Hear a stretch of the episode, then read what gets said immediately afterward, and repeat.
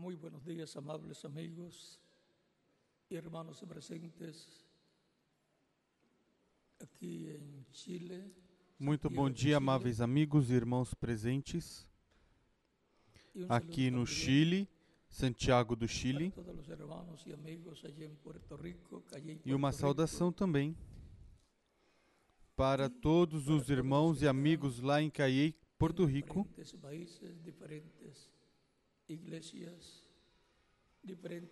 e para todos os que estão nos diferentes países, en diferentes igrejas, diferentes auditórios, diferentes lugares, nos diferentes países.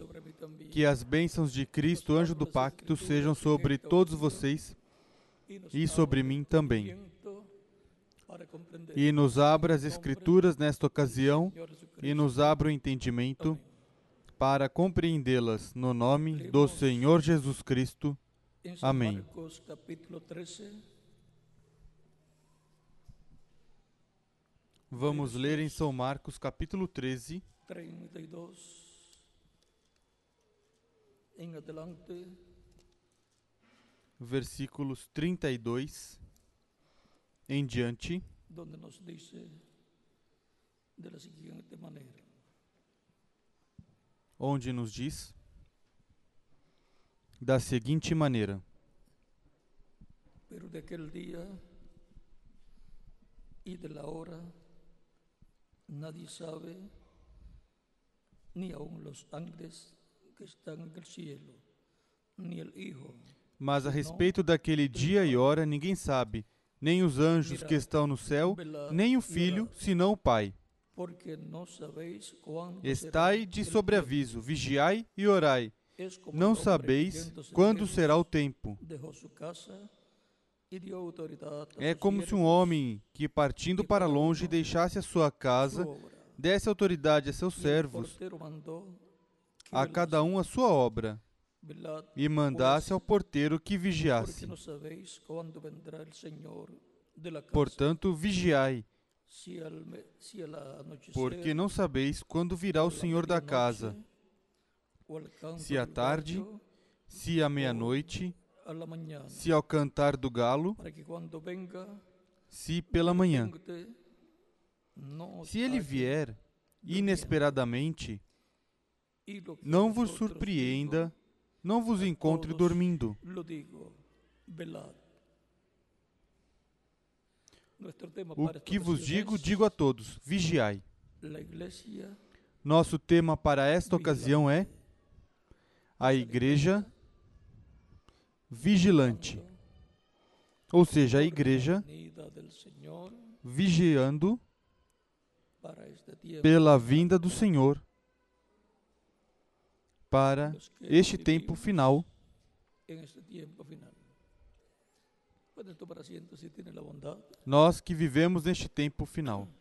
Podem sentar, queiram ter a bondade.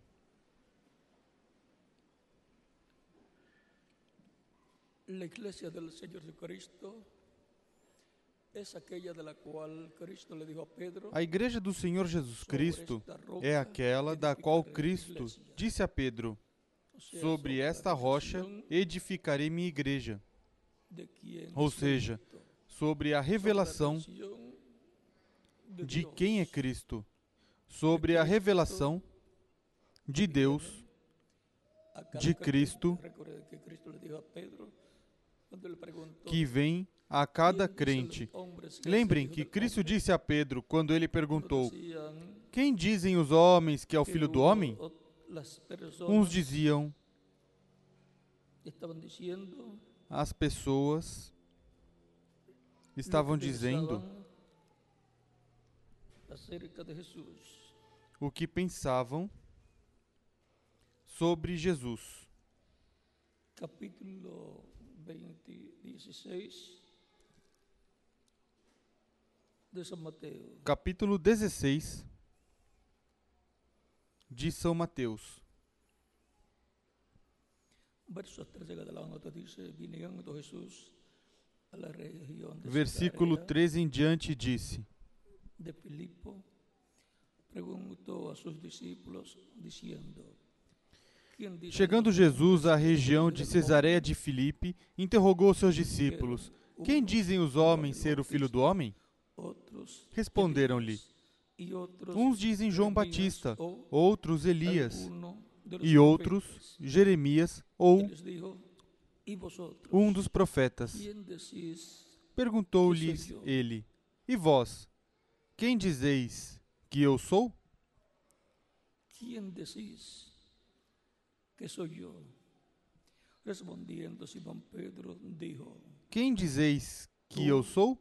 Simão Pedro respondeu: Tu és o. Cristo, o Filho do Deus vivo. Bienaventurado eres Simón, Respondeu-lhe Jesus: Bem-aventurado és tu, Simão, filho de Jonas, pois não foi carne e sangue quem tu revelou, mas meu Pai que está nos céus. A revelação. Da parte do Pai Celestial, Vem. a toda pessoa que está escrito no céu no livro da vida do Cordeiro desde antes da fundação do mundo para receber o seu chamado, para receber seu chamado da parte de Deus para vir fazer parte do corpo místico de Cristo, que é a igreja do Senhor Jesus Cristo. Yo también te digo que tú eres Pedro, y sobre esta roca edificaré mi iglesia, y las puertas del Hades no prevalecerán contra ella. E também eu te digo que tu és Pedro, e sobre essa pedra edificarei a minha igreja, e as portas do inferno não prevalecerão contra ela. As portas do inferno, dizem outras versões, porque o inferno, com todas essas hostes malignas, tentarão destruir a igreja do Senhor Jesus Cristo. Eu te darei as chaves do reino dos céus. Tudo que ligares na terra será ligado nos céus, e tudo que desligares na terra será desligado nos céus. Então ordenou aos seus discípulos que a ninguém dissessem que ele era o Cristo.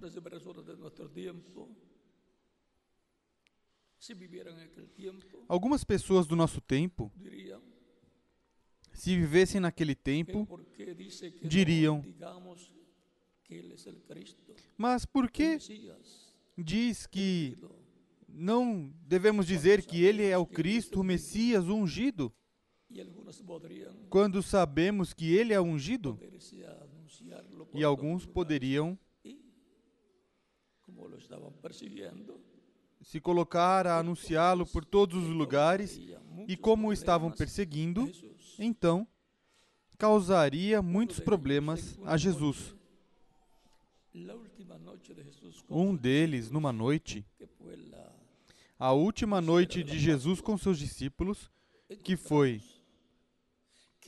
a véspera da Páscoa, encontramos que um dos seus discípulos disse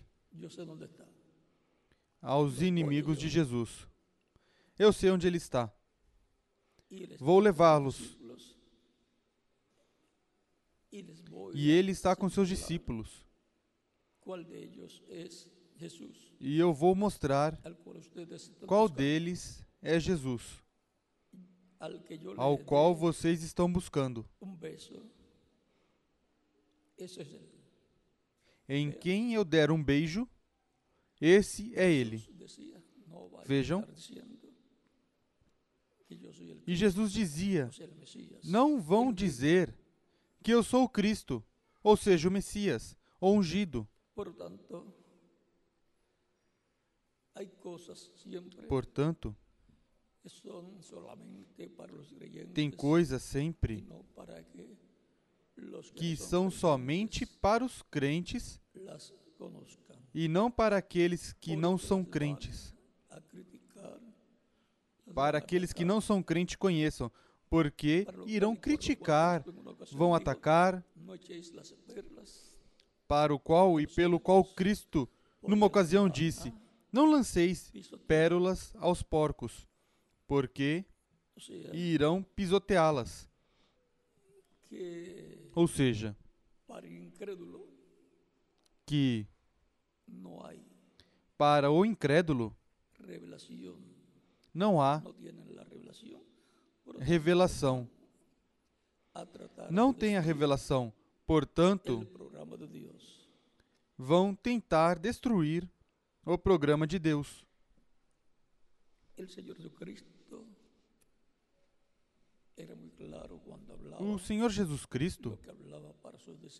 era muito claro quando falava o que falava para seus discípulos e o que falava publicamente.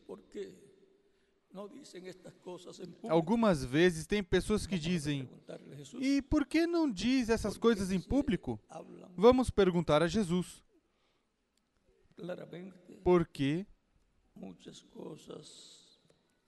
não se fala claramente muitas coisas em público. E por que les proibía a seus discípulos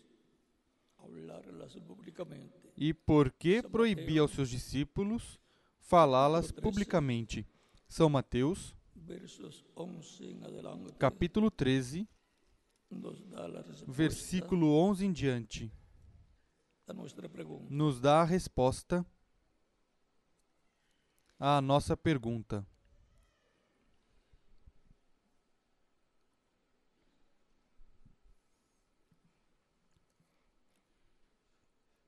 capítulo 13. Capítulo 13. Verso 9 en adelante el que tiene oídos para oír. Versículo 9 em diante diz: Quem tem ouvidos para ouvir, ouça. E isso suena como raro porque todas as pessoas têm ouvidos para ouvir. E isso soa estranho porque todas as pessoas têm ouvidos para ouvir. Mas nem todas as pessoas têm ouvidos para ouvir a palavra de Deus revelada ao seu povo. Tem ouvidos para ouvir o que diferentes pessoas falam pela televisão. Tem ouvidos para ouvir? O que falam nos filmes? Têm ouvidos para ouvir? o que é falado nas universidades, o que é bom para os estudantes. Porque dependendo do que a pessoa escutar, será o tipo de vida que vai se manifestar nele. Por exemplo, se uma criancinha escutar inglês, vai se manifestar o inglês com ele falando. Mas se ele escutar mandarim, que é o idioma dos chineses, o que vai se manifestar quando ele falar? Quando estiver escutando esse idioma dos chineses, o mandarim? Procure todas as crianças chinesas e verá o idioma que vai se manifestar neles, o idioma dos chineses, mandarim. Mas se estiver escutando desde bebê o inglês, pois será o idioma inglês. E se for o espanhol que escuta, então será o idioma que ele vai falar. E também é assim na escola e nas universidades o idioma que ensinarem e você se aprender, esse o falará. Assim é no campo espiritual também. Por isso é que existem tantas religiões, tantos grupos religiosos, porque pelo que a pessoa está escutando. E Cristo nos ensina que escutemos a palavra de Deus revelada revelada para o seu povo. Vamos ver um pouquinho mais um pouquinho mais sobre isto. E a palavra de Deus revelada para o seu povo vem de etapa em etapa e está aqui na Escritura. Diz, acercando-se dele os discípulos, acercando-se dele os discípulos, disseram-lhe, por que lhes falas por meio de parábolas? Porque algumas pessoas pensam que se é a verdade, deve ser falada a todo mundo. Mas Cristo disse: Eu sou o caminho, a verdade e a vida, e ninguém vem ao Pai a não ser por mim. Mas agora, vejam, e ele disse: Não digam às pessoas que eu sou o Cristo, ou seja, o ungido, o Messias. Por que les hablas por parábolas? Les estava falando por parábolas. Por que lhes falas por meio de parábolas? Estava falando através de parábolas ao povo. No uso das parábolas, estão escondidos os mistérios do reino de Deus.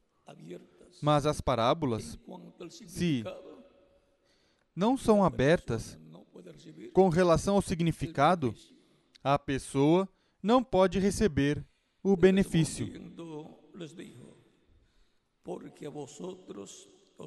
Respondeu-lhes Jesus: Porque a vós é dado conhecer os mistérios do reino dos céus, mas a eles não lhes é dado.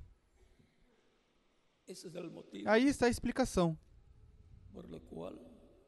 Esse é o motivo pelo qual ele falava por parábolas, mas aos seus discípulos dava a interpretação o, o significado dessas parábolas.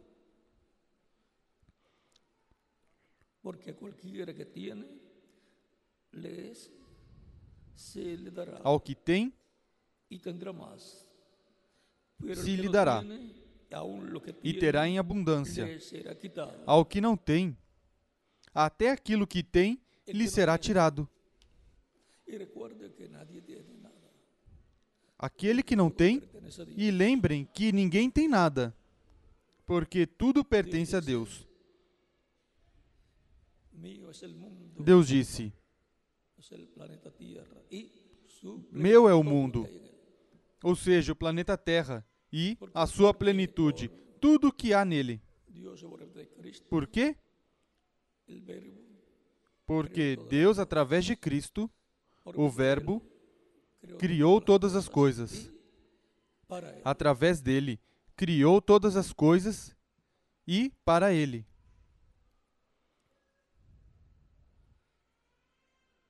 Por isso, por isso lhes hablo por parábolas.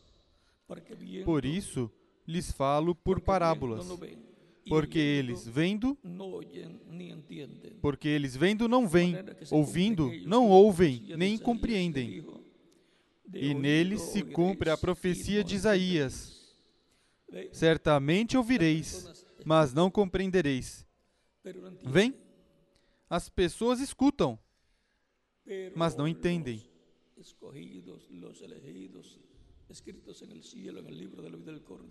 Mas os escolhidos, os eleitos, escritos no céu no livro da vida do Cordeiro, que formariam a igreja do Senhor Jesus Cristo, escutariam e entenderiam. Escutariam, creriam aqui na alma, porque essa palavra chegaria à alma. E entenderiam, creriam, entenderiam e desfrutariam a bênção de saber o que significa o que foi falado. Todos gostaríamos de saber o segredo da sua vinda.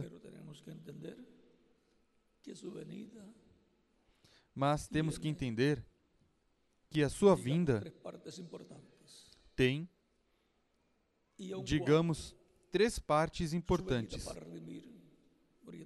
e até mesmo quatro. Sua vinda para redimir, morrendo na cruz do Calvário, o que não foi entendido naquele tempo por 99% dos líderes religiosos, os quais estavam esperando a vinda do Messias.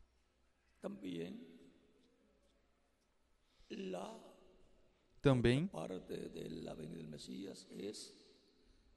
a outra parte da vinda do Messias é a sua segunda vinda como leão da tribo de Judá, como rei dos reis e senhor dos senhores.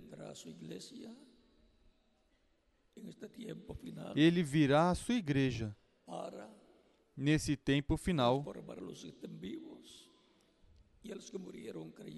para transformar aqueles que estiverem vivos e os que morreram crentes nele, ressuscitá-los em corpos eternos, imortais, glorificados.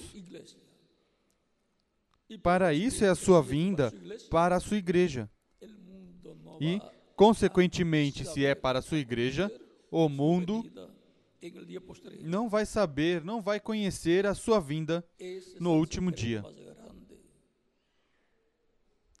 Esse é o segredo, o maior segredo que causou silêncio no céu como por meia hora, em Apocalipse capítulo 8, versículo 1 em diante, quando foi aberto o sétimo selo.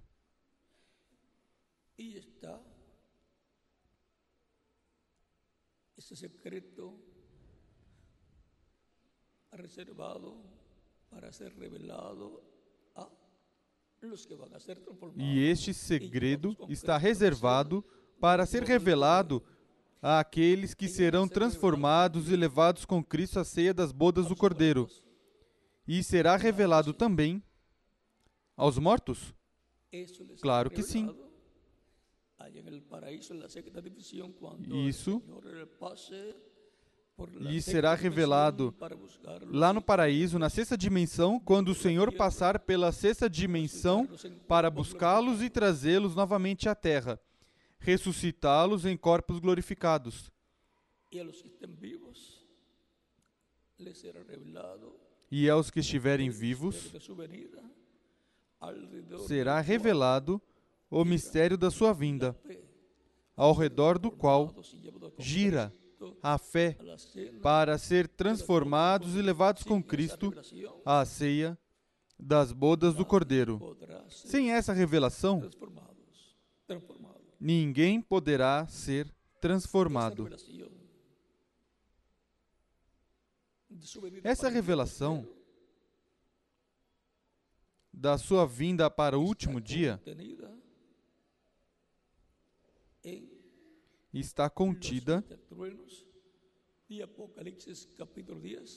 nos sete trovões de Apocalipse, capítulo 10, que João escutou e foi proibido escrever. E esses sete trovões é a voz do anjo forte que desce do céu envolvido com uma nuvem, envolvido em uma nuvem com arco-íris sobre sua cabeça e com o um livrinho aberto na sua mão, que é o livro selado com sete selos, que ele tomou nos céus, em Apocalipse capítulo 5, da destra do Pai, da destra de Deus. Esse é o livro da vida do Cordeiro. Esse é o livro que contém todos os nomes daqueles que formariam daqueles que fariam parte da Igreja do Senhor Jesus Cristo.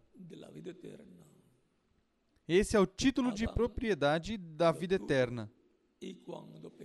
Adão o teve e, quando pecou, o perdeu. E o inimigo não podia tomá-lo, porque Deus o tomou. Consequentemente, regressou à destra de Deus, que é o dono original desse livro. E, permaneceu na destra de Deus desde aquele tempo em que Adão o perdeu. E em Apocalipse, no capítulo 5, quando chega o tempo correspondente, em que se completar a igreja do Senhor Jesus Cristo, é pedido que alguém se apresente, alguém que seja digno, tem que ser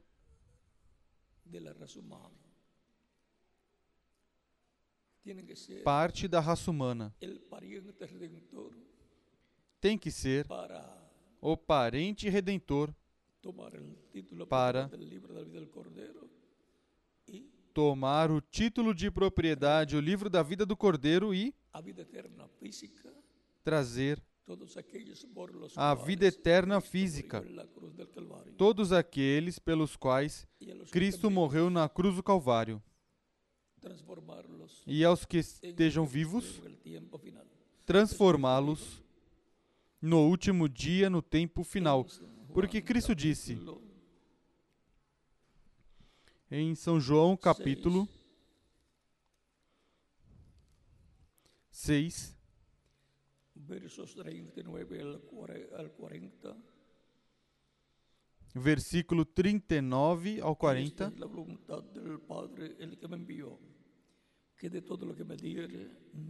E esta é a vontade daquele que me enviou, que eu não perca nenhum de todos os que ele me deu, mas o ressuscite no último dia. Pois a vontade do meu Pai é que todo aquele que vê o Filho e nele crê, tenha a vida eterna, e eu o ressuscitarei no último dia. Está estabelecido por Cristo que a ressurreição dos crentes em Cristo que morreram será realizada por Cristo, pelo próprio Cristo no último dia. E o último dia é o dia milenial, o último dia milenial que é o sétimo milênio, assim como o último dia da semana literal é o sábado. Portanto, será um sábado milenial, o sétimo milênio. A Escritura nos diz que um dia diante do Senhor é como mil anos, e mil anos como um dia.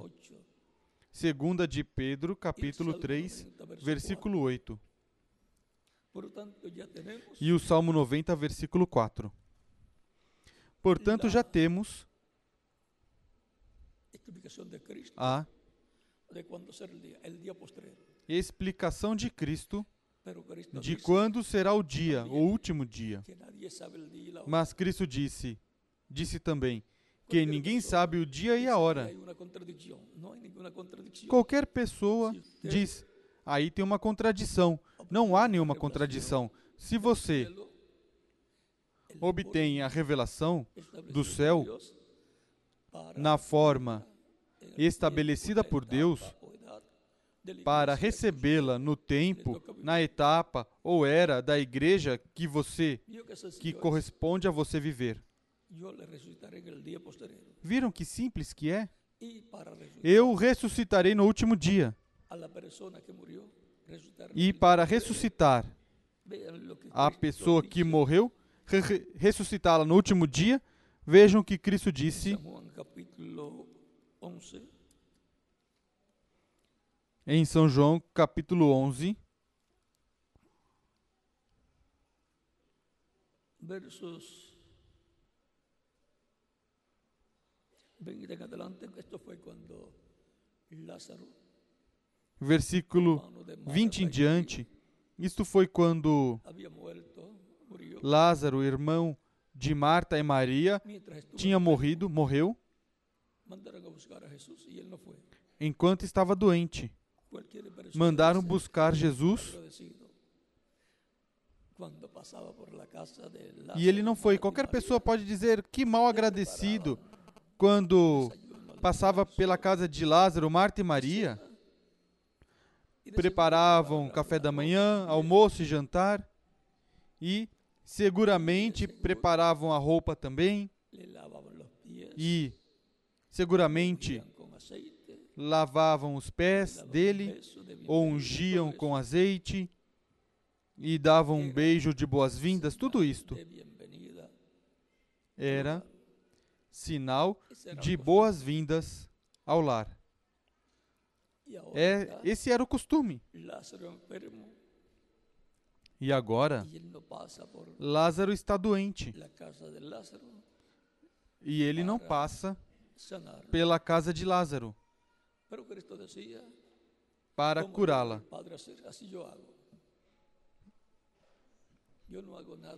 Mas Cristo dizia: Como eu vejo o Pai fazer, assim eu faço. Eu não faço nada de mim mesmo. Ou seja, que não era um assunto pessoal de Jesus. E quando manda dizer Cristo disse que essa doença não é para a morte e morreu. Mas para que a glória de Deus fosse manifestada. Vamos ver.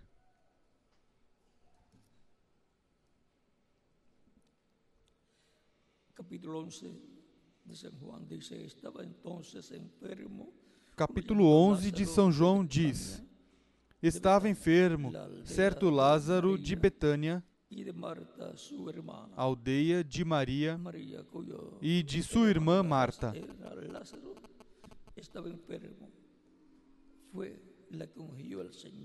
Esta Maria, cujo irmão agora estava doente, era a mesma que ungiu o Senhor com bálsamo. Vem? Que tinha sido ungido na casa e lhe enxugou os pés com os cabelos. Enviaram, pois, mandaram as irmãs de Lázaro dizer a Jesus: Senhor, aquele a quem amas está enfermo. Quando Jesus ouviu isso, disse: Esta enfermidade não acabará em morte, mas é para a glória de Deus. Mas é para a glória de Deus, para que o Filho de Deus seja por ela glorificado. Disse que não era para a morte. E o que pensariam os discípulos? E agora vão mandam dizer que morreu? Mas como que era para a glória de Deus e agora morreu? Pois tudo isso operava porque tudo isso é tipo e figura da igreja do Senhor Jesus Cristo representada em Lázaro, os quais e dos quais Cristo disse: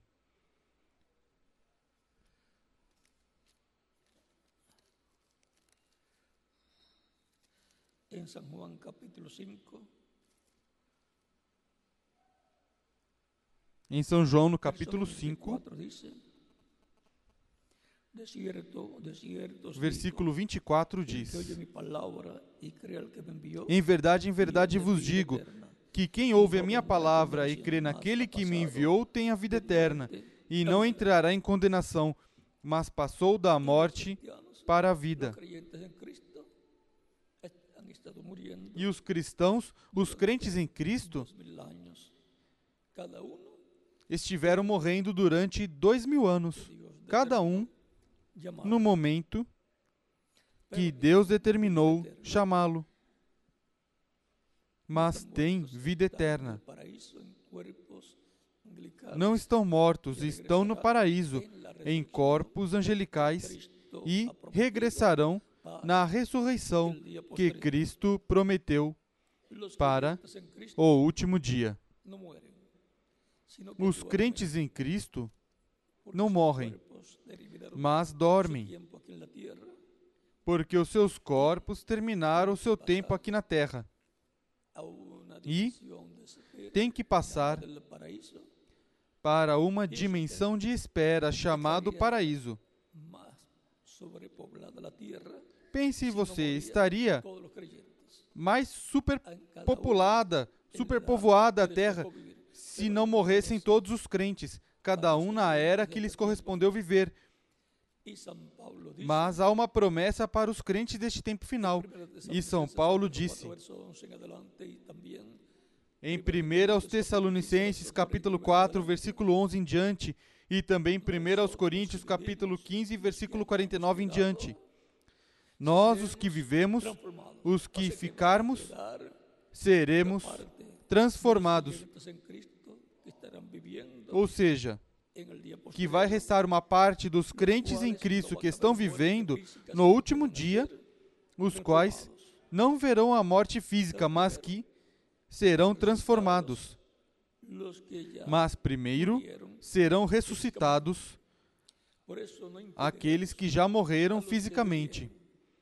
Por isso, não impediremos aos que dormiram. Eles serão ressuscitados em corpos glorificados, e em seguida nós os veremos. E quando os virmos, essa multidão de jovens Pense que apareçam em uma atividade. Alguns dirão: e quem serão esses jovens? Ou que apareçam em cada congregação, em cada igreja. De onde viriam esses jovens? Assim, poderia ser. Quando os virmos, talvez alguns desses jovens uma jovenzinha ou um jovenzinho te dirá: Filho, me alegro em te ver.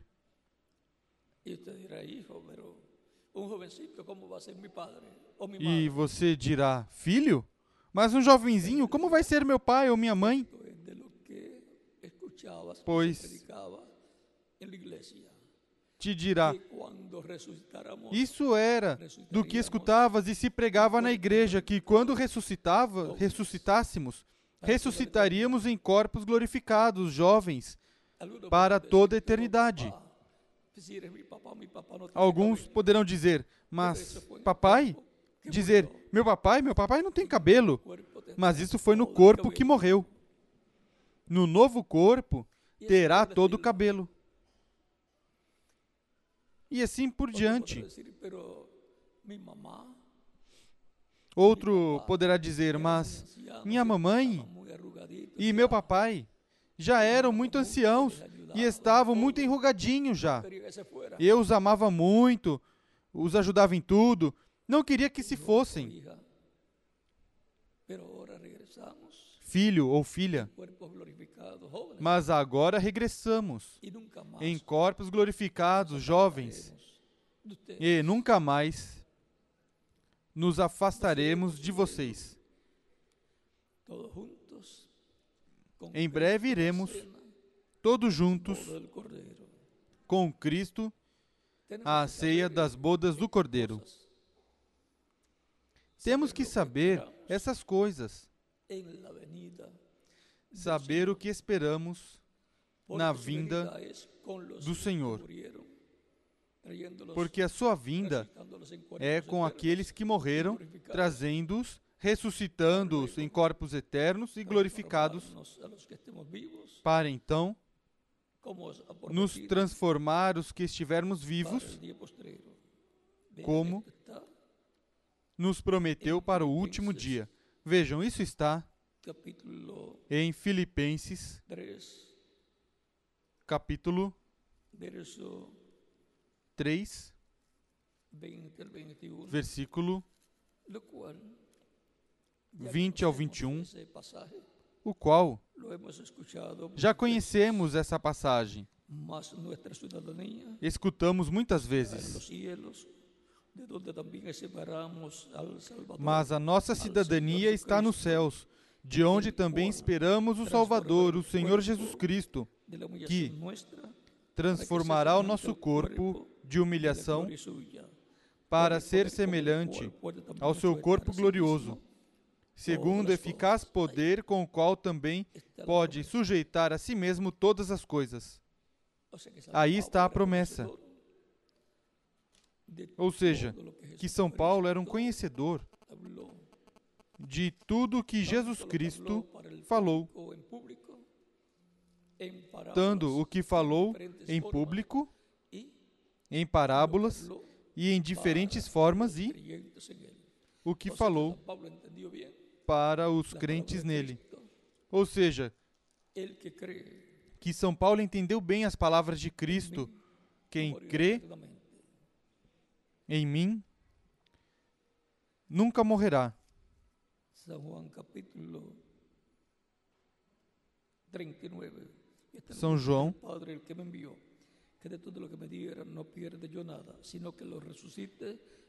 capítulo 6, versículo 39. E essa é a vontade daquele que me ouve, que me enviou, que eu não perca nenhum de todos os que ele me deu, mas o ressuscite no último dia. Pois a vontade do meu Pai é que todo aquele que vê o Filho e nele crê tenha a vida eterna, e eu o ressuscitarei no último dia. Essa, aí está a promessa para todos os crentes. Essa é uma promessa para todos os crentes, e assim, nenhum crente tem que ter medo da morte. E alguns que sofrem muito por algum problema de saúde, econômico ou de idade, não tem que ter medo se Deus o chamar, porque vão ao paraíso à sexta dimensão.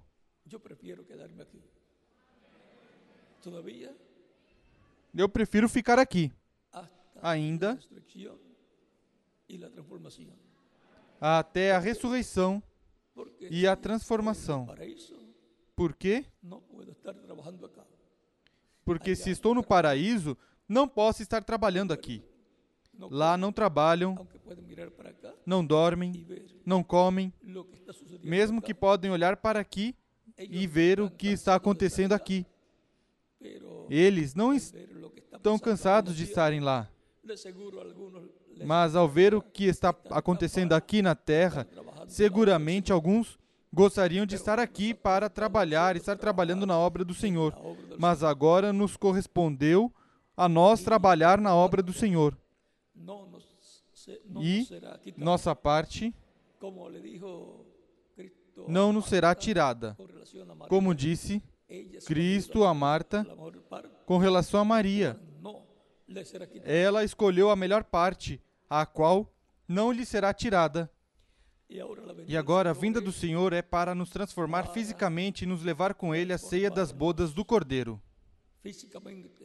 E para os que morreram, pois ressuscitá-los em corpos eternos, corpos glorificados, pelo qual ele disse que vigiemos.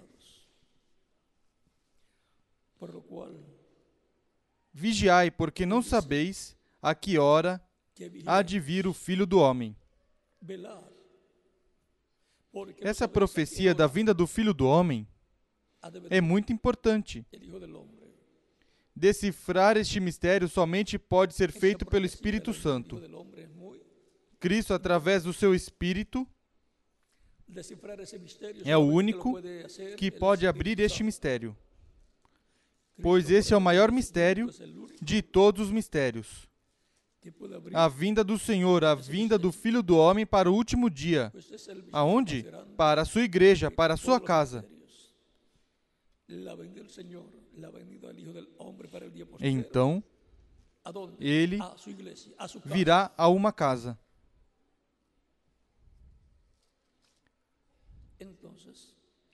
Essa foi a leitura de São Marcos capítulo 13. La lectura de San Marcos, capítulo 13.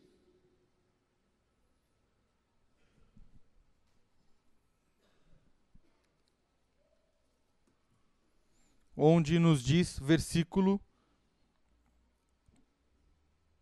32 em diante, diz: Mas a respeito daquele dia e hora ninguém sabe nem os anjos que estão no céu, nem o Filho, senão o Pai.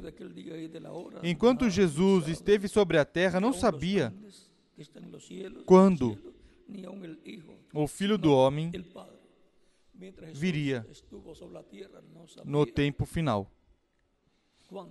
Quando ressuscitou glorificado, já sim soube tudo isto.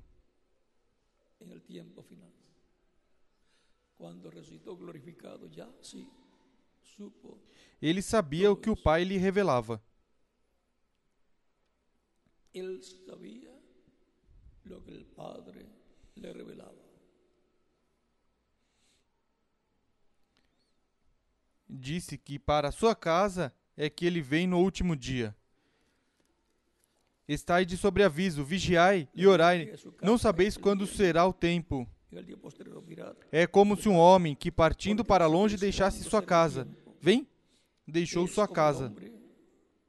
Desse autoridade aos seus servos, a cada um a sua obra, e mandasse ao porteiro que vigiasse. Portanto, vigiai, porque não sabeis quando virá o Senhor à sua casa. Ou seja, que ele vem para uma casa. Ou seja, que ele vem a uma casa.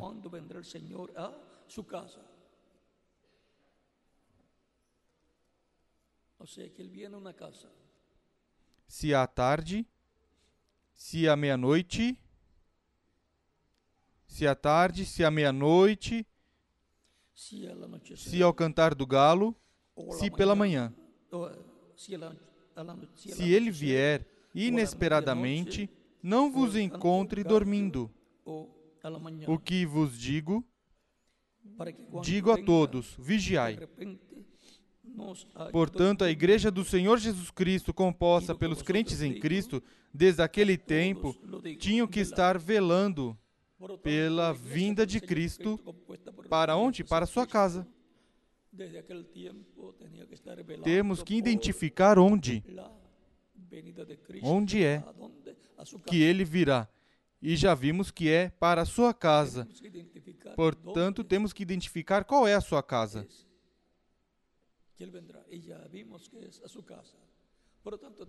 Nos estudos bíblicos,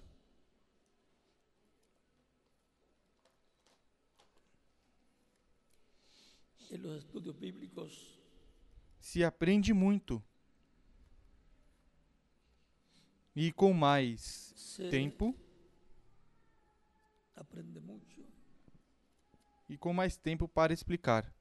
Capítulo 3 do livro aos Hebreus, de São Paulo aos Hebreus, versículos 1 em diante diz: Pelo que, santos irmãos participantes da vocação celestial, considerai a Jesus, o apóstolo e sumo sacerdote da nossa confissão. Ele foi fiel ao que ele foi fiel ao que o constituiu como também o foi Moisés em toda a casa de Deus. Jesus é tido por digno de tanto maior glória do que Moisés, quanto maior honra do que a casa tem aquele que a edificou. Pois toda casa é edificada por alguém, mas o que edificou todas as coisas é Deus. Moisés, na verdade, foi fiel em toda a casa de Deus, como servo, para testemunho das coisas que se haviam de anunciar, mas Cristo como filho sobre sua própria casa. E agora, vamos ver qual é a casa de Deus, a qual é a casa a qual ele virá. mas Cristo como filho sobre sua própria casa, essa casa somos nós. Pero Cristo como hijo sobre su casa, la cual casa somos nosotros. Se tão somente conservarmos firmes a confiança e a glória da esperança se tão somente conservarmos firmes a confiança e a glória da esperança até o fim. E agora já sabemos que há uma casa, não de pedras literais, mas de pedras vivas. Primeira de Pedro, capítulo 2.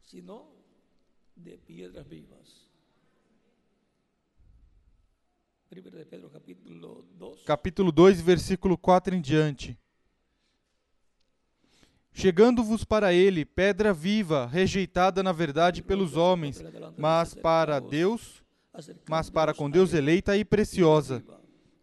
E Cristo é uma pedra, a mais importante, a pedra de ângulo ou pedra angular. Vós também, como pedras vivas, sois edificados como casa espiritual para ser de sacerdócio santo, a fim de oferecer de sacrifícios espirituais aceitáveis a Deus por Jesus Cristo. Lembrem quando João Batista pregava e disse: Deus pode levantar filhos a Abraão ainda dessas pedras. Não eram pedras literais, mas dos pecadores, das pessoas que viam a João, que vinham a João para serem batizados.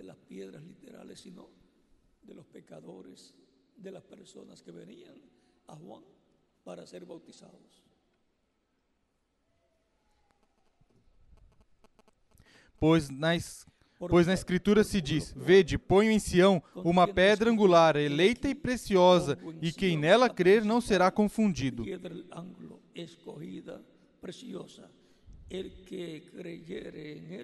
Ora, para vós, os que credes, essa pedra é preciosa, mas para os descrentes, a pedra que os edificadores rejeitaram, essa foi posta como a principal de esquina e uma pedra de tropeço e rocha de escândalo.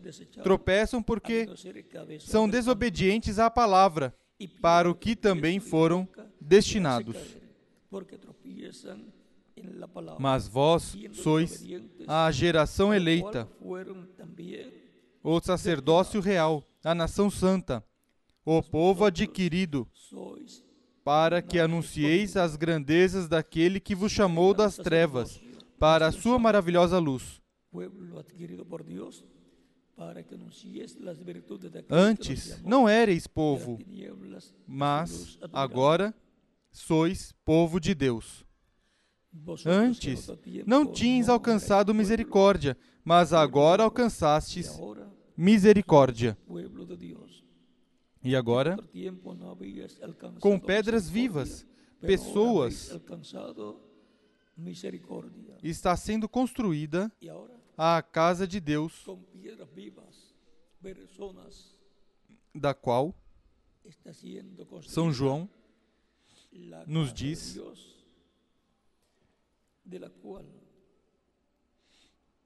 no capítulo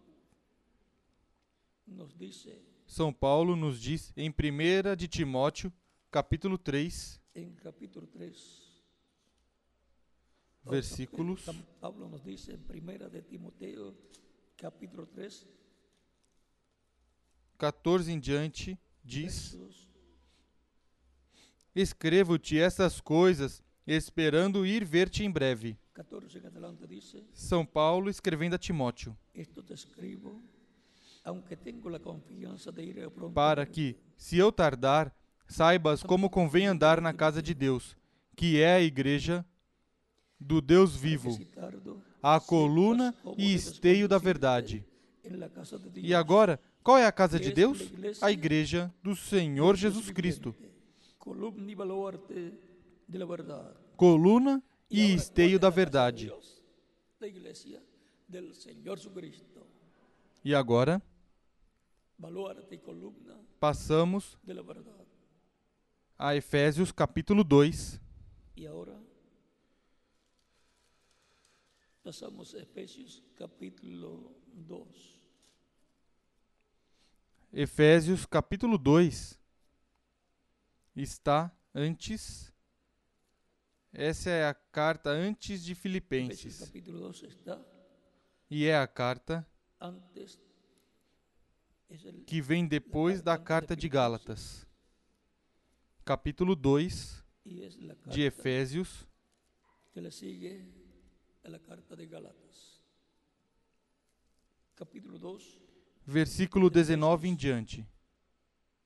Diz: Assim que já não sois estrangeiros nem forasteiros, mas concidadãos dos santos e membros da família de Deus, a família de Deus, a família do Pai Celestial. Como família de Deus, somos filhos e filhas de Deus.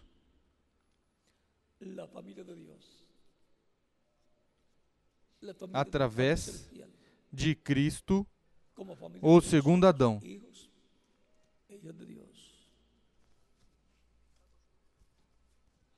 Edificado sobre o fundamento dos apóstolos e dos profetas, sendo o próprio Cristo Jesus a principal pedra angular. Nele, todo edifício bem ajustado cresce para templo santo no Senhor.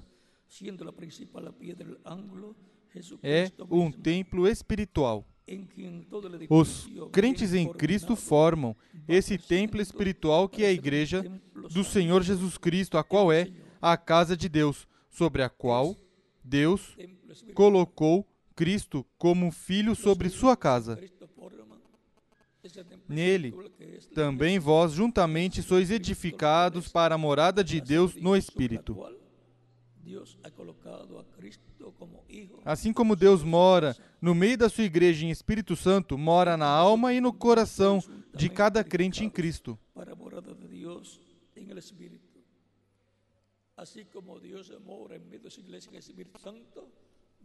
Ele está sobre sua casa em Espírito Santo.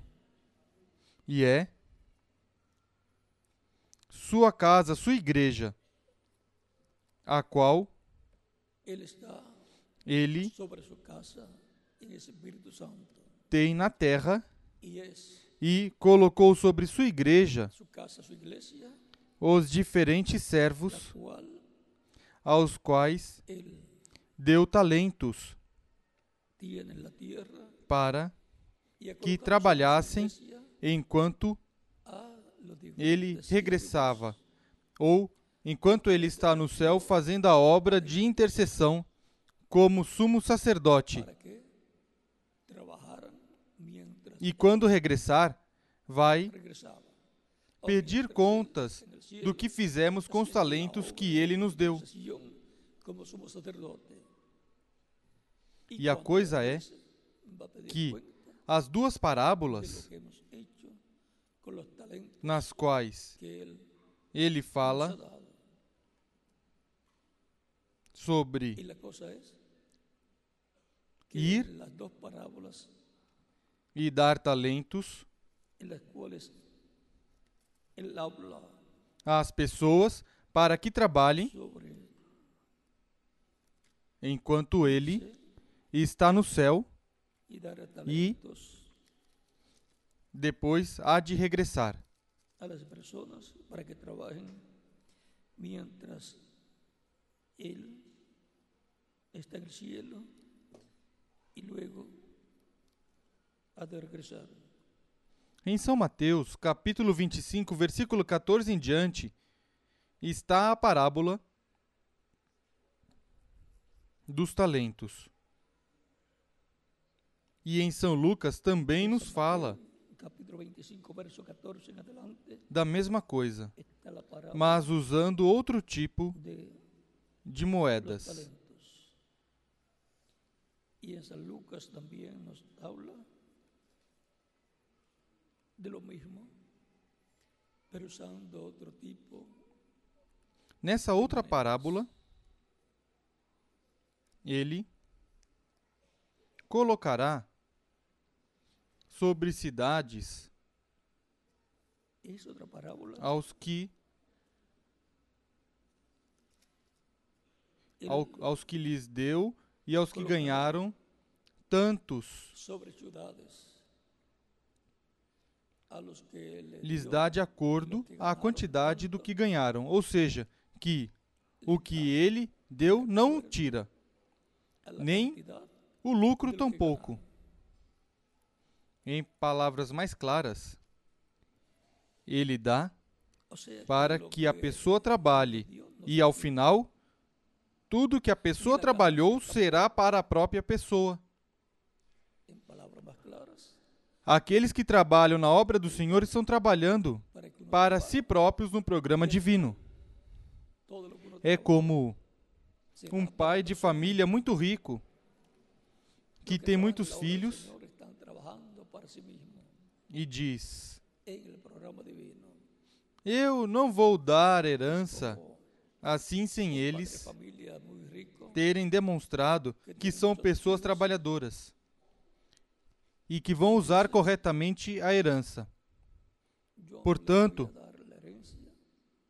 coloca um negócio a um, toma, tu, você é o administrador deste negócio, a outro coloca outro negócio, e assim por diante, e os coloca como administradores. E quando chega o tempo de repartir, distribuir a herança, diz: Bom, tua herança é o negócio que eu te coloquei, que eu te dei para administrar. E essa é tua herança. Assim podemos ver que Cristo tem da parte do Pai um programa para os herdeiros de Deus e co-herdeiros com Cristo. Não herdamos nada de Deus a não ser que seja com Cristo. Cristo é quem reparte a herança. Portanto, esta parábola dos talentos é muito importante justamente com a outra parábola de São Lucas, onde são repartidas, distribuídas cidades para que reinem sobre essas cidades. E cada crente, com o mensageiro do seu tempo, reinarão sobre essas cidades. E Cristo reinará sobre todas as cidades, todas as nações, o mundo inteiro. Porque, como filho do homem, ele é o herdeiro do mundo inteiro. Com o mensageiro de seu tempo, reinarão sobre essas cidades. E agora?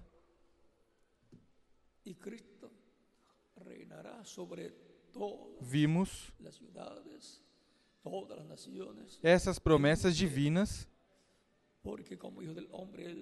e que temos toda a oportunidade de trabalhar na obra do Senhor para que se cumpra o que Cristo disse: fazei tesouros nos céus. Trabalhar na obra é estar fazendo tesouros no céu, porque tudo o que trabalhemos em seguida será a recompensa, o resultado será a recompensa para cada crente. Apocalipse capítulo 22, versículo 12 diz: Eis que cedo venho, a minha recompensa está comigo, para dar a cada um segundo a sua obra. Portanto, é necessário estar esperando e velando pela vinda do Senhor, mas trabalhando. E trabalhando na casa de Deus, que é a igreja do Senhor Jesus Cristo, trabalhando na obra de Deus. Não fazendo como servo negligente que enterrou o talento, não usou na obra para a qual Deus lhe entregou. E, consequentemente, foi lançado nas trevas de fora, na grande tribulação. Enterrou o talento e, consequentemente, não tem herança no reino de Cristo. Cristo recompensará cada um segundo a sua obra. Vimos a vinda do Senhor, do Filho do Homem, assinalada para o último dia. Mas, através do tempo, da dispensação da graça, a Igreja do Senhor Jesus Cristo tinha que estar vigiando pela vinda do Senhor. Desde o tempo dos apóstolos, lá na terra de Israel, e desde o tempo dos, do apóstolo São Paulo entre os gentios, onde começou a primeira era da igreja entre e com os gentios. Ninguém pode dizer, não virá o Senhor. Paulo disse, o Senhor virá em certo tempo. Quando estas coisas estiverem acontecendo, será o tempo para a vinda do Senhor. Mas tinham que estar preparados no tempo, etapa ou era em que cada crente em Cristo estaria vivendo. E o Espírito Santo, usando o mensageiro, tinham que estar velando na porta. Isso foi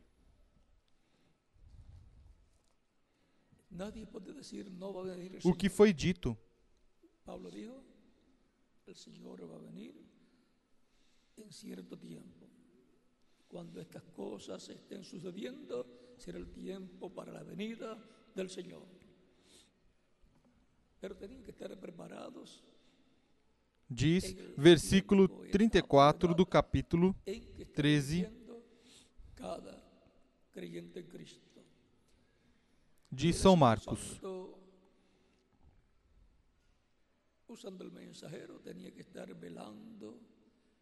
Estai de sobreaviso, vigiai e orai. Não sabeis quando será o tempo. Ou seja, é necessário estar preparado diante de Deus, bem com Deus.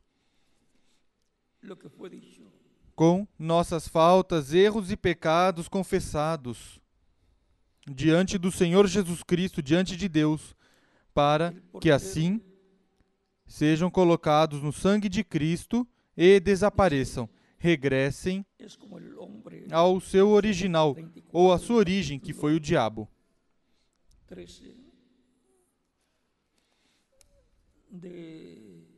É como se um homem que, partindo para longe, deixasse sua casa, desse autoridade aos seus servos, a cada um a sua obra, e mandasse ao porteiro que vigiasse o Espírito Santo no mensageiro, velando, vigiando, o porteiro, pois é aquele que está na porta, por onde entram na casa de Deus os crentes. E a porta é Cristo. Aí, na porta, recebe as vestes de boda de bodas, o batismo do Espírito Santo, e então no último dia receberá em acréscimo o corpo físico glorificado. Essa é a casa de Deus sobre a qual Deus colocou Jesus Cristo, a igreja, na igreja do Senhor Jesus Cristo. Esse é o povo sob o novo pacto. A igreja do novo pacto, do novo testamento. Como foi Israel a igreja do Antigo Testamento, do pacto antigo.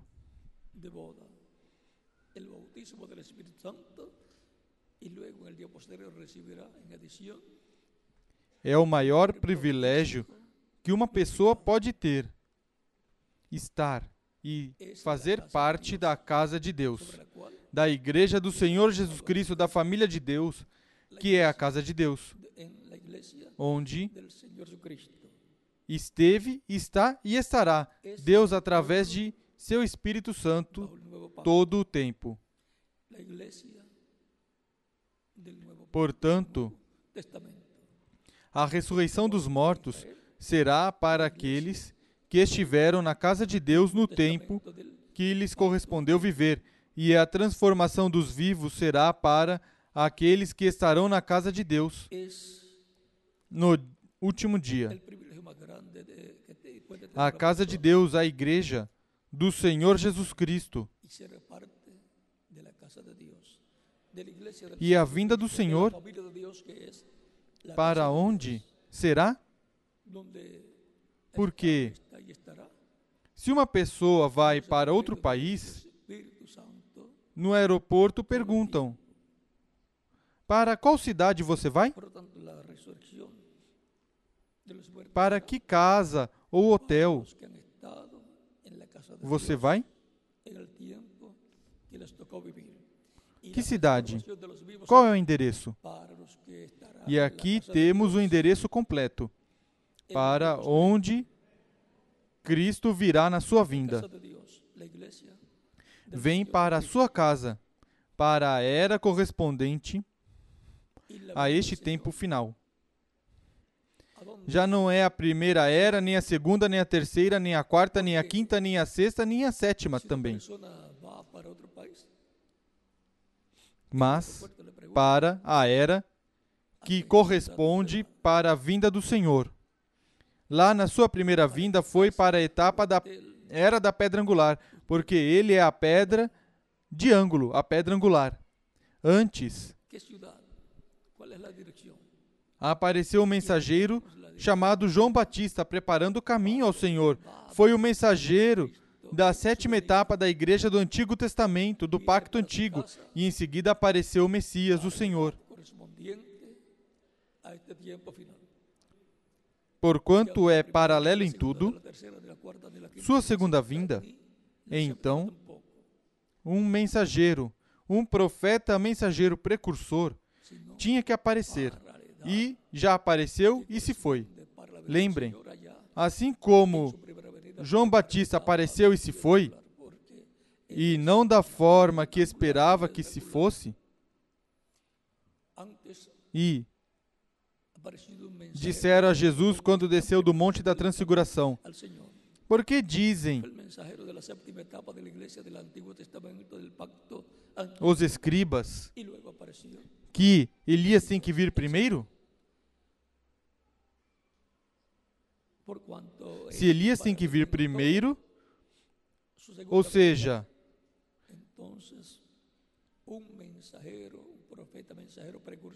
se está Jesus ali como Messias, capítulo 17 de São Mateus, versículo 10 ao 13. Isso foi quando desceu do Monte da Transfiguração. E, e Jesus disse: Na verdade, Elias virá primeiro e restaurará todas as coisas. Ou seja, fala de um Elias que virá mais adiante.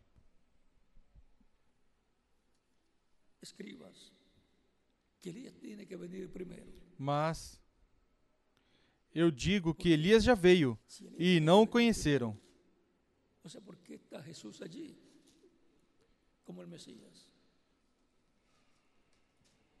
Capítulo 17 de Mateo, versos Vamos citar tal e como está aqui.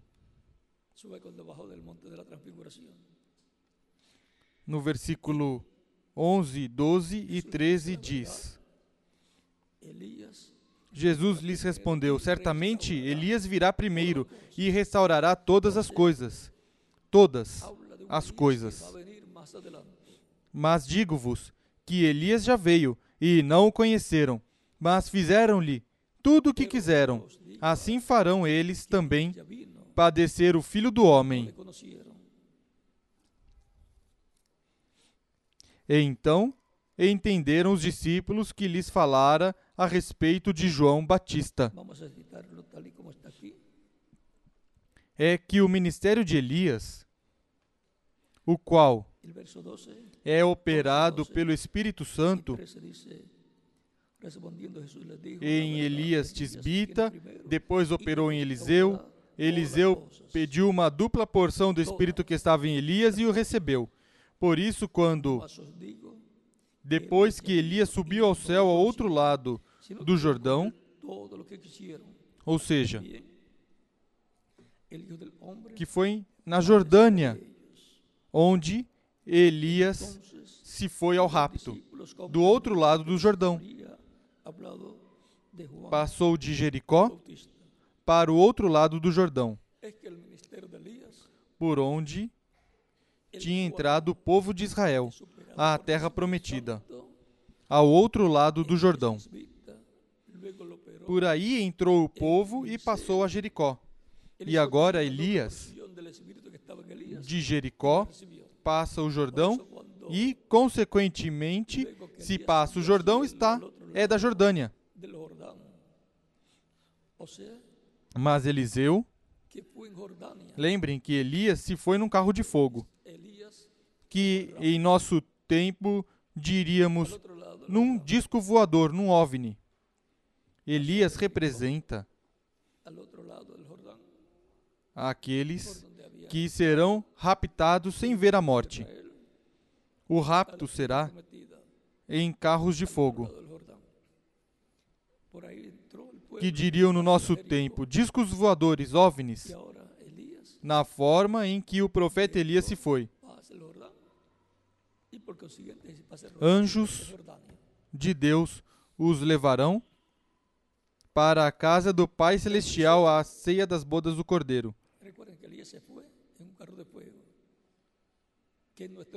Assim como para a recepção de uma boda, de um, para uma boda e para a recepção de uma boda levam as pessoas em carros, em automóveis.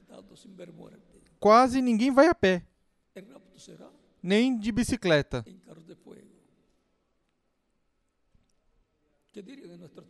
Mas, como um carro dos daqui da terra, nem num avião podem ir à casa do Pai Celestial que é em outra dimensão. Então, Deus envia carros de fogo, anjos, levam a noiva do Senhor Jesus Cristo à ceia das bodas do Cordeiro. Por isso são bem-aventurados aqueles que são convidados, é com um convite.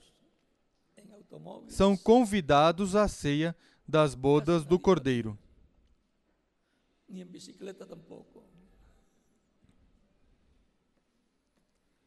Elias virá. Mas já tinha vindo também Elias. Primeiro foi Elias Tisbita, depois Eliseu, onde esteve o ministério de Elias, depois João Batista, onde esteve o ministério de Elias operado pelo Espírito Santo, depois o quarto Elias, o reverendo William Branham, onde esteve operando o Espírito Santo, o ministério de Elias, e ainda resta o ministério de Elias para ser ministrado pela quinta ocasião pelo Espírito Santo.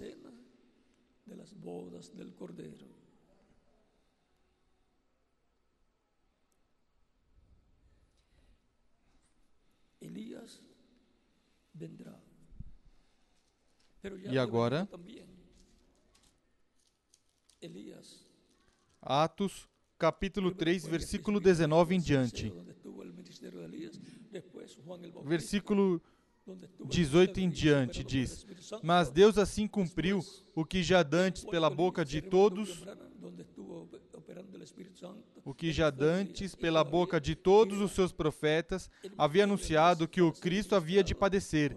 Arrependei-vos, pois, e convertei-vos para que sejam apagados os vossos pecados. E venham assim os tempos e venham assim os tempos de refrigério pela presença do Senhor. E envie ele a Jesus Cristo, que já dantes vos foi pregado. Convém que o céu o contenha até os tempos da restauração de tudo, dos quais Deus falou pela boca de todos os seus santos profetas desde o princípio. E agora, o apóstolo Pedro nos diz que Deus vai enviar Jesus Cristo no tempo da restauração de todas as coisas. E Cristo disse: Na verdade, Elias virá primeiro e restaurará todas as coisas, ou seja, que a vinda do Senhor será para o tempo em que o ministério de Elias estiver na terra. E já esteve por quarta ocasião e estará pela quinta ocasião novamente. Estará com uma dupla porção neste tempo final. Portanto, temos a promessa de que estará o ministério de Elias e também o ministério de Moisés.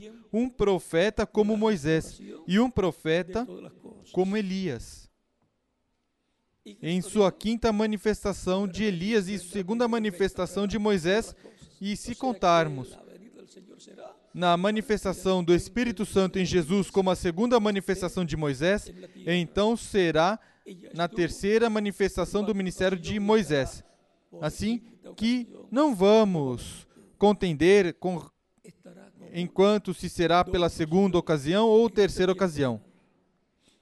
Se por terceira ocasião, então contamos a manifestação do Espírito Santo em Jesus como a manifestação do ministério de Moisés pela segunda ocasião e a manifestação do Espírito Santo operando o ministério de Moisés no último dia, como a terceira ocasião.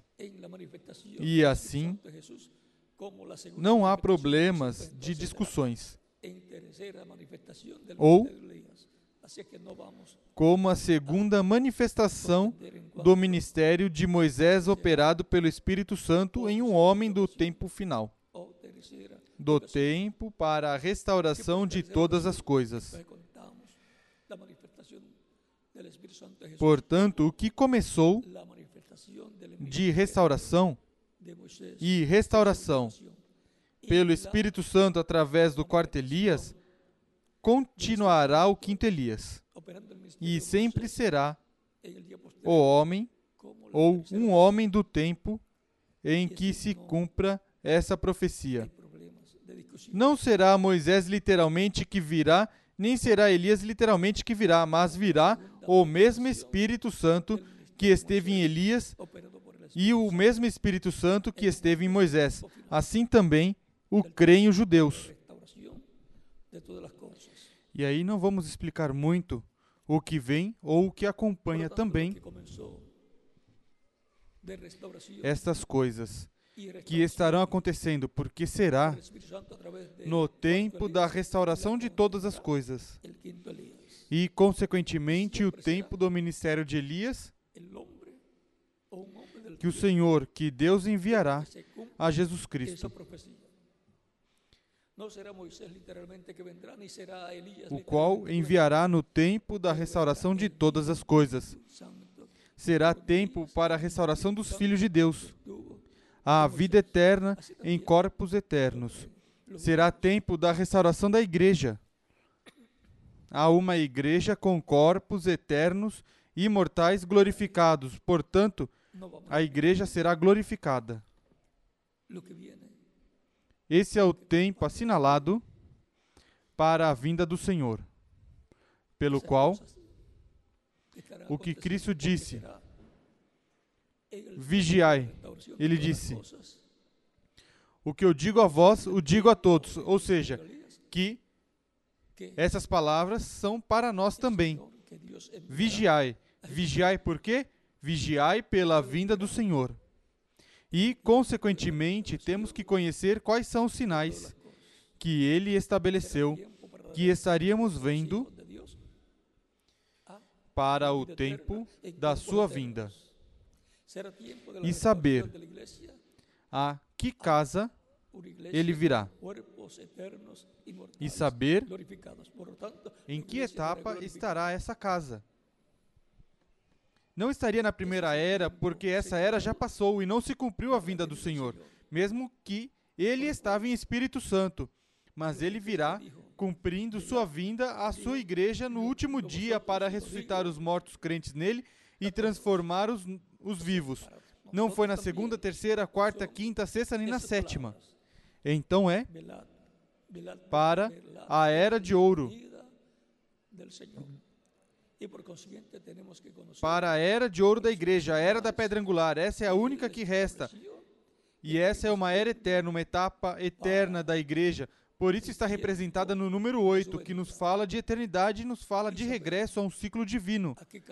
É aí onde os sete trovões de Apocalipse, as, a voz de Cristo como leão estará emitindo suas vozes, Cristo falando à sua igreja nessa era, falando de forma consecutiva, não como falou nas eras passadas, uma era e depois veio outro mensageiro com a mensagem para outra era, ou seja, que será de uma forma consecutiva falando. E, consequentemente, Aí estará o ministério através do qual Cristo falará à sua igreja. E aí estará o Espírito Santo ungindo o instrumento que ele tiver para falar à sua igreja no último dia. E eu creio que com essa informação já tem bastante para vigiar e ver e buscar essas coisas onde? Na casa de Deus. Na etapa que corresponde a este tempo final. E eu não vou dizer deste território averínguo em vocês. Se fosse na primeira era, buscaríamos na Ásia Menor. Se fosse na segunda, buscaríamos lá pela Europa. Se fosse na segunda, terceira, quarta e quinta e sexta, buscaríamos pela Europa. Se fosse para a sétima era, buscaríamos a América do Norte. Mas eu disse sete, agora busquem a última. El instrumento que él tenga para hablar a su iglesia en el día posterior. No território e do território que se cumprir a era da pedra angular, a era oitava, a era eterna, aí, aí será o território e daí sairá a mensagem para todas as nações. É um privilégio o que Deus nos deu em toda a América Latina e o Caribe.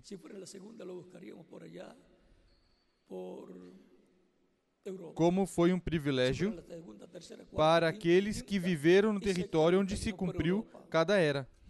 Porque daí saiu para as demais nações a mensagem dessa era. A mensagem da era da pedra angular é mundial para o mundo inteiro, para todo ser humano e é para este tempo e para o reino milenial. Com a mensagem correspondente ao último dia, a era ou etapa da pedra angular, a terra será cheia de todo o conhecimento da glória do Senhor, porque não se deterá, seguirá aumentando a revelação divina e o reino milenial será, a terra será cheia com o conhecimento da glória do Senhor. Ou seja, que a terra será cheia com o conhecimento da vinda do Senhor,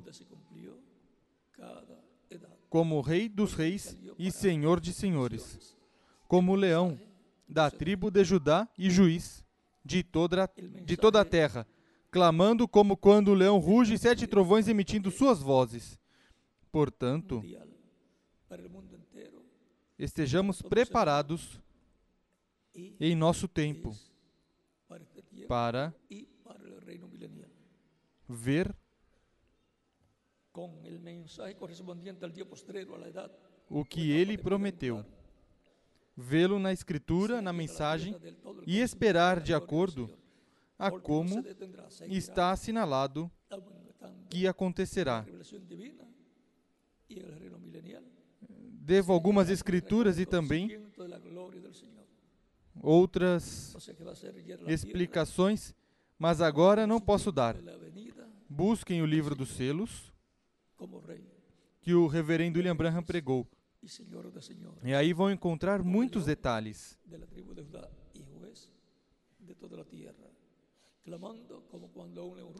E não quero nem abri-los. Eu os tenho aqui e o das eras também. E o de citações também tenho aqui, mas não quero nem abri-los. Porque poderia, antes do tempo, abrir este mistério do sétimo selo e o inimigo, e o inimigo de Deus, o diabo, poderia causar muito dano à casa de Deus, à igreja do Senhor Jesus Cristo. Portanto, vamos deixar que tudo vá se movendo e Cristo vá cumprindo todas as coisas em nós, com nossos olhos espirituais, vigiando pela sua vinda, e nossos ouvidos atentos para escutar a voz do Senhor, a palavra de Deus para o nosso tempo. Quem tiver ouvidos para ouvir, ouça o que o Espírito diz às igrejas o que disse. O, o que disse na primeira era através de São Paulo. Estavam chamados a escutá-lo, a escutar o que estava dizendo o Espírito Santo através de São Paulo. As pessoas que viveram nesse tempo. É a, nessa forma de Deus, através de seu Espírito, falar ao povo, à sua igreja, à sua casa, através do seu Espírito, através do mensageiro que Deus tiver para o tempo em que as pessoas estiverem vivendo. Assim que escutemos o que Deus tiver, ou que o Espírito tiver para nos falar em nosso tempo. Quem tem ouvidos para ouvir, ouça o que o Espírito diz às igrejas. E olhos para ver.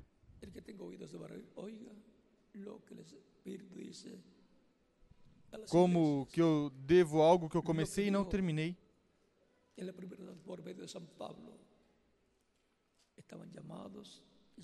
Versículo 16 de São Mateus, do capítulo 13, diz: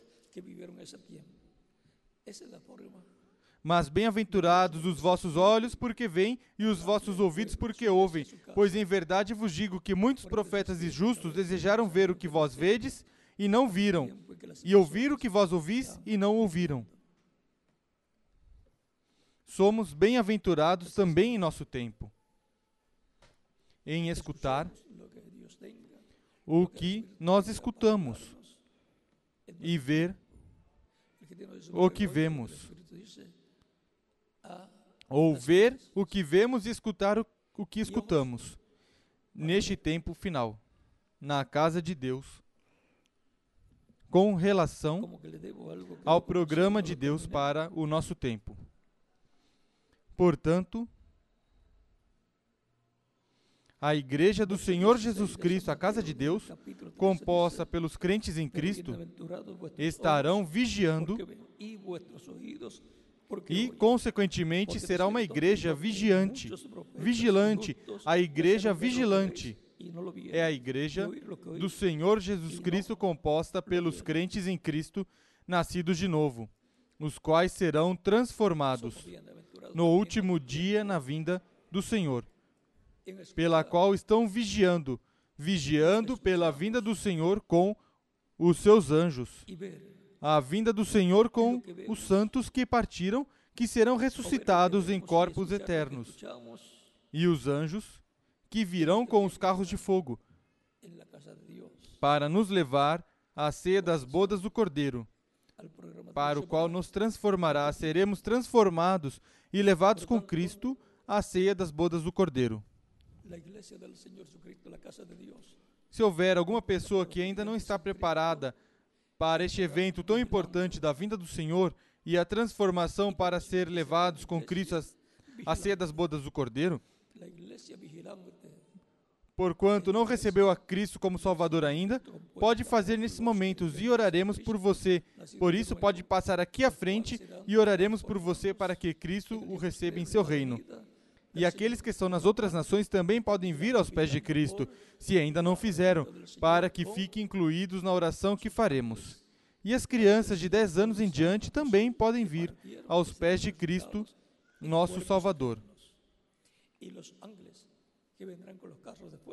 Lembrem que Cristo disse: Deixai as crianças virem a mim e não impeçais, porque dos tais é o reino dos céus bodas del Cordero.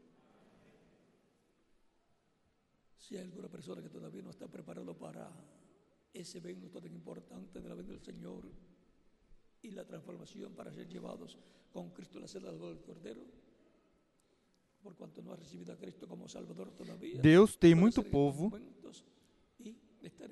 na República do Chile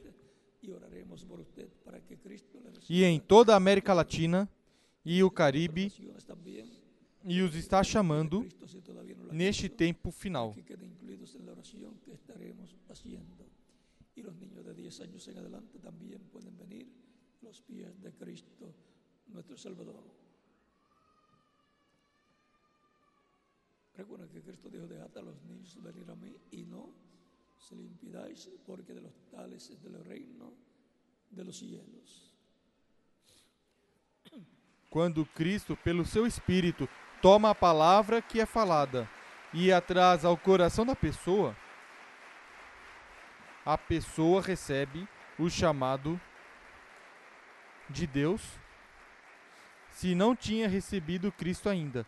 E se o tinha recebido, é confirmado no programa divino.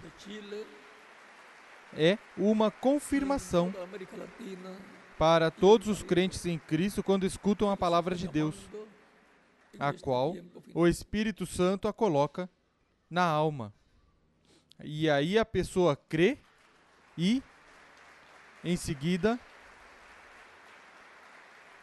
passa ao espírito da pessoa e do espírito passa ao corpo, onde a pessoa diz: Eu creio. Diz amém a essa palavra.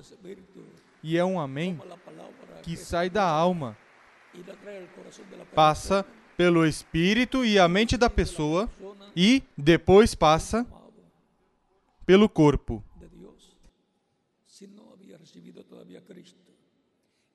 Passa pelo corpo pelo qual é falada a palavra de amém. A palavra que é trazida pelo Espírito Santo, a palavra do Senhor. Vamos estar em pé para orar pelas pessoas que vieram aos pés de Cristo, nosso Salvador.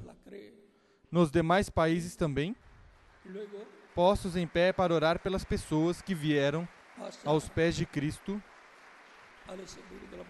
nas diferentes nações, postos em pé para orar pelas pessoas que vieram aos pés de Cristo nas diferentes nações e diferentes igrejas.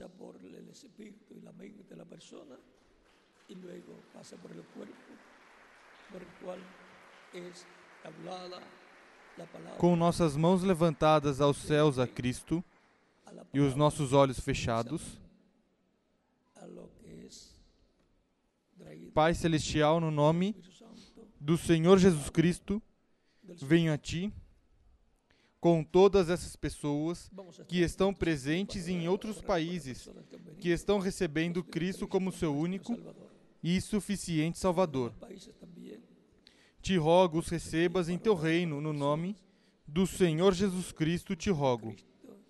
E agora, aqueles que vieram aos pés de Cristo, repitam comigo esta oração. Senhor Jesus Cristo, escutei a pregação do teu evangelho e nasceu tua fé no meu coração, na minha alma. Creio em ti com toda a minha alma. Creio em tua primeira vinda e creio em teu nome como único nome no qual podemos ser salvos. Creio na tua morte na cruz do Calvário como sacrifício expiatório pelos nossos pecados. Reconheço que sou pecador e preciso de um Salvador. Dou testemunho público da minha fé em Ti e da tua fé em mim, e te recebo como meu único e suficiente Salvador. Te rogo, perdoe meus pecados e com teu sangue me limpe de todo pecado. E me batize com o Espírito Santo e fogo, depois que eu for batizado em água em teu nome. E produz em mim o novo nascimento. Quero nascer em teu reino. Quero viver eternamente contigo em teu reino. Senhor, que o sacrifício que fizeste na cruz do Calvário e a salvação que ganhaste ali para mim se torne realidade em mim. Salva-me, Senhor. Te rogo, em teu nome eterno e glorioso, Senhor Jesus Cristo. Amém. E amém.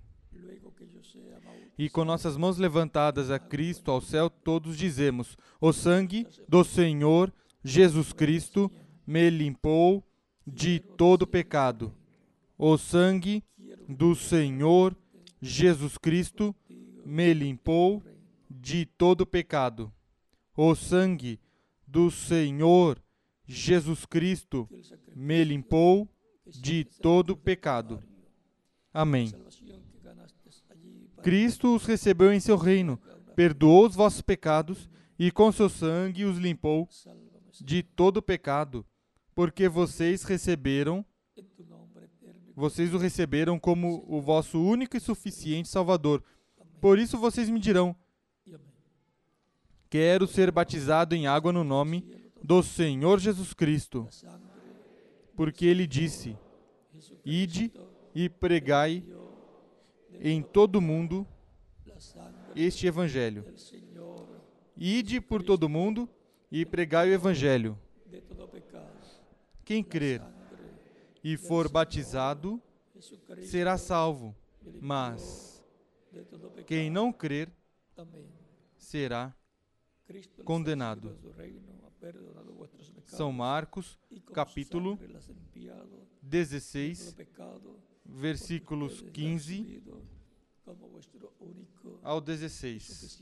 E disse: Ide por todo mundo e pregai o evangelho a toda criatura. Quem crer e for batizado será salvo, mas quem não crer será condenado.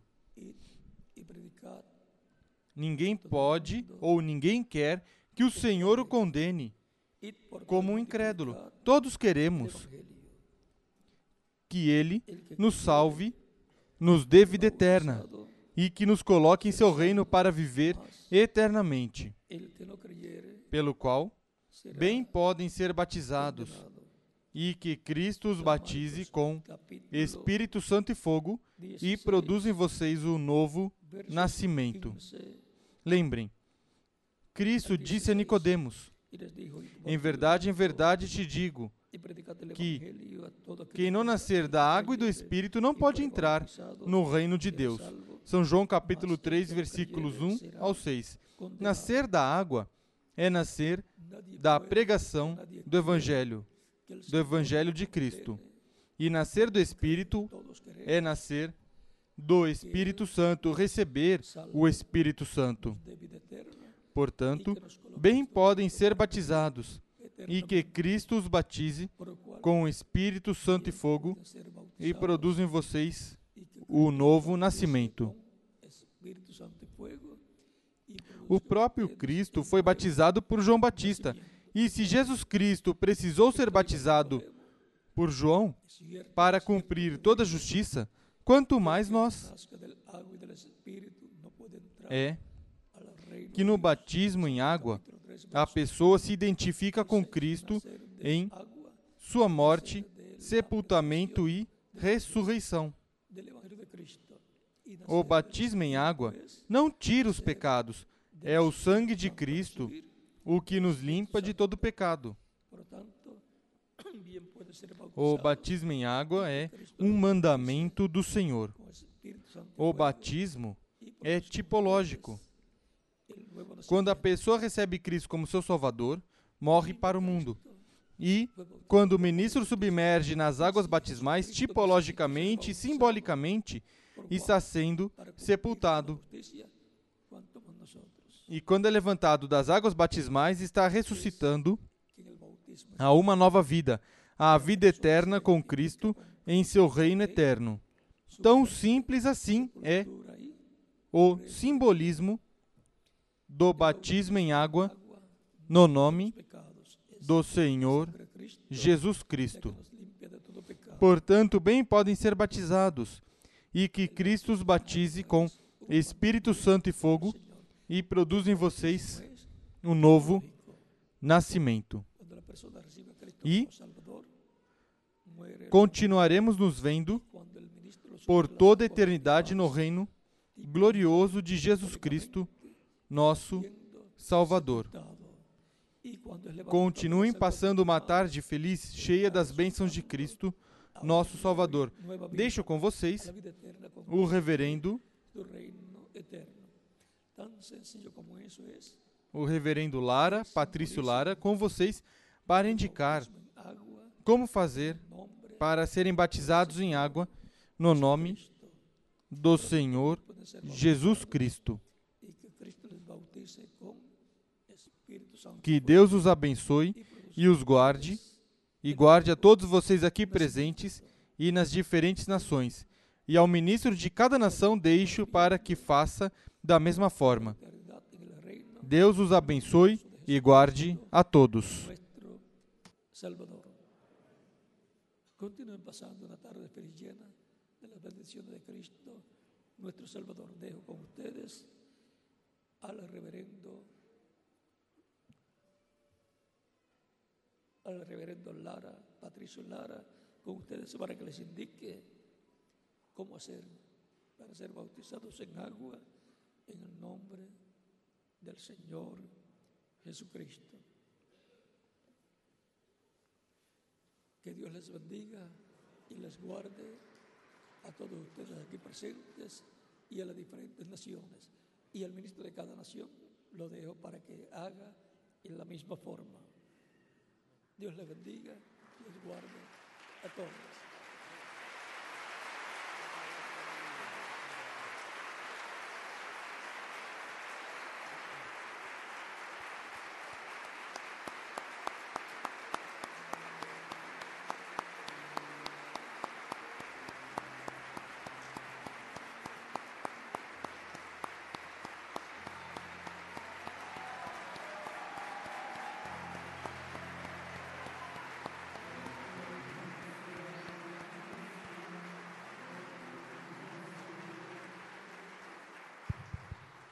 Bueno, damos gracias a Dios por esta, este hermoso mensaje y también por las personas que pasaron al frente. Si gustan los demás pueden tomar asiento y las personas que pasaron al frente nos esperan un momentito, por favor.